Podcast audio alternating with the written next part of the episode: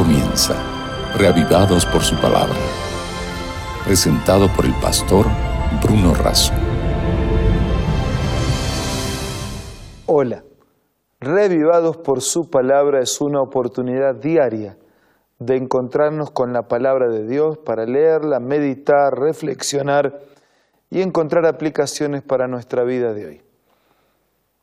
Hoy nos concentramos en el capítulo 20 del segundo libro de Reyes. Pidamos la bendición de Dios antes de su lectura. Padre nuestro que estás en los cielos, bendícenos al meditar en tu palabra y danos tu poder para aplicarla a nuestra vida. Te lo pedimos y agradecemos en el nombre de Jesús. Amén. El capítulo 20 del segundo libro de Reyes nos cuenta la enfermedad y la muerte de Ezequías. El registro sagrado nos hace este relato. En aquellos días Ezequías cayó enfermo de muerte y el profeta Isaías, hijo de Amós, fue a verlo y le dijo, Jehová dice así, ordena tu casa porque vas a morir, ya no vivirás. Sería bueno si todos tuviéramos un anuncio del día de nuestra muerte, ¿no? Ordenaríamos tal vez muchas cosas para que nada quede desordenado. Entonces él volvió su rostro a la pared y oró. Te ruego, Dios, que hagas memoria de que he andado fielmente delante de ti con corazón íntegro, que he hecho las cosas que te agradan. Y Ezequías lloró amargamente lo que parecía una bendición, que uno sepa por anticipado la muerte como una preparación para la muerte, para Ezequías fue un lamento, lloró amargamente. Y antes de que saliera hasta la mitad del patio, le habló Dios a Isaías y le dijo, vuelve y dile a Ezequías, príncipe de mi pueblo. Así dice Dios de David tu padre, he oído tu oración, he visto tus lágrimas, voy a sanarte. Dentro de tres días subirás a la casa de Dios. Añadiré a tus días quince años y te libraré a ti y a esta ciudad de manos del rey de Asiria.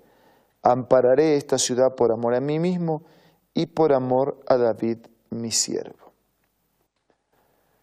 Una oración, un ruego, un pedido, un llanto, unas lágrimas un Dios que responde y concede 15 años más de vida a Ezequías. ¿Qué señal voy a tener de que Dios me sanará y que dentro de tres días voy a subir a la casa de Dios? O sea, aparece aquí un dejo de incredulidad. Tiene la, la, promesa del profeta de parte de Dios que va a ser sanado. Ah, no, quería una señal, una evidencia, una prueba. Esta señal tendrás de Jehová de que Jehová hará lo que ha dicho. ¿Quieres que la sombra avance 10 grados o que retroceda 10 grados? Ezequías respondió, fácil es que la sombra decline 10 grados, pero no que la sombra retroceda 10 grados. Entonces el profeta clamó a Dios, hizo retroceder la sombra a los 10 grados que había avanzado en el reloj de Acaz. Dios dio su promesa, le iba a prolongar la vida y además le tuvo que dar una prueba para que creyera en su promesa. El relato bíblico continúa para decir que Ezequías fue sanado y que cuando recibió a los enviados de Babilonia, que llegaron porque escucharon que Ezequías había caído enfermo, Ezequías los atendió y mostró la casa de sus tesoros, la plata, el oro, las especias, los perfumes, el depósito de armas, todo lo que había en los tesoros. Ninguna cosa quedó que Ezequías no mostrara, tanto que en su casa como en todos sus dominios. Entonces el profeta fue, Isaías fue de nuevo a ver al rey, a Ezequías, al rey Ezequías, y le preguntó, Ezequías, ¿de dónde vinieron estos hombres ¿Y qué te dijeron? De lejanas tierras han venido de Babilonia. Isaías volvió a preguntar, ¿qué vieron en tu casa? Ezequías había tenido la oportunidad de oro, había sido sanado, prolongó Dios su vida. Era un milagro, era una acción de la misericordia de Dios. Lo fueron a ver porque estaba enfermo, él podría haber dicho, Dios contestó mi oración, Dios me sanó por su intervención amorosa y milagrosa. Cuando Isaías le pregunta, ¿qué vieron en tu casa? ¿Le mostraste a Dios? ¿Y qué vieron en tu casa? Ezequías contestó, vieron todo lo que había en mi casa, nada quedó en mis tesoros que no le mostrara. Entonces Isaías dijo a Ezequías, oye esta palabra de Dios, vienen días en que todo lo que está en tu casa y todo lo que tus padres han atesorado hasta hoy será llevado a Babilonia sin quedar nada. En lugar de darle a Dios a Babilonia, Él le mostró sus tesoros, los que en el futuro serían parte de Babilonia. Y algunos de los hijos que salgan de ti que hayas engendrado los tomarán para que sean eunucos en el palacio del rey de Babilonia. Entonces Ezequías dijo a Isaías, la palabra que has hablado de parte de Dios es buena. Pues pensaba, al menos en mis días habrá paz y seguridad. Y el relato concluye diciendo que Ezequías durmió con sus padres y en su lugar reinó su hijo Manasés. Uno podría pensar en Ezequías, qué poco atento que fue, ¿no?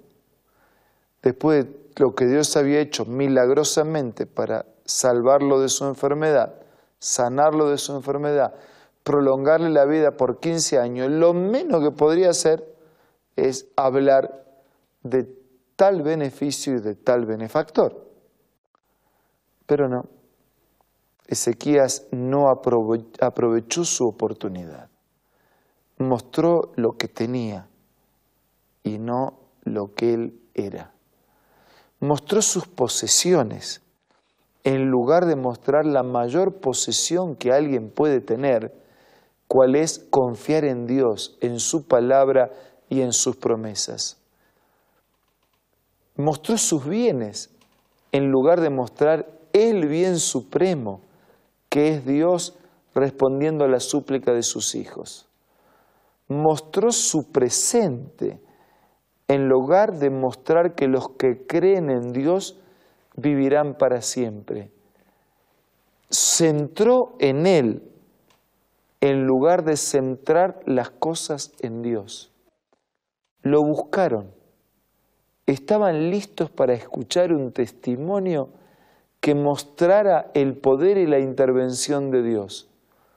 Tuvo la oportunidad, la desaprovechó. ¿Te ha pasado que Dios ya contestó una oración en tu vida? ¿Te ha pasado que Dios ya hizo algún milagro? ¿Qué hiciste después? ¿Contaste quién hizo el milagro? agradeciste a aquel que respondió tu ruego y oración, que estás hoy necesitado de un milagro, que le estás pidiendo a Dios que haga algo importante en tu vida y te prolongue bendiciones. ¿Qué vas a hacer cuando Dios responda? De tu actitud y disposición depende que recibas la bendición de la respuesta de Dios. Amigos, vamos a sincerarnos. No es justo que Dios llene nuestra vida de bendiciones y nosotros llenemos nuestra vida de ingratitud y olvido hacia Él. Pero no es tarde Estamos a tiempo. Estamos a tiempo de pedir y agradecer. Estamos a tiempo de ser testigos de un Dios que responde milagrosamente y estamos a tiempo de testificar fervorosamente de la intervención de Dios en nuestra vida. En el silencio que continúa en nuestro programa, aproveche a hablar con Dios a través de la oración. Señor y Padre nuestro, te damos gracias porque tú prolongas nuestras misericordias, porque tú prolongas bendiciones en nuestra vida.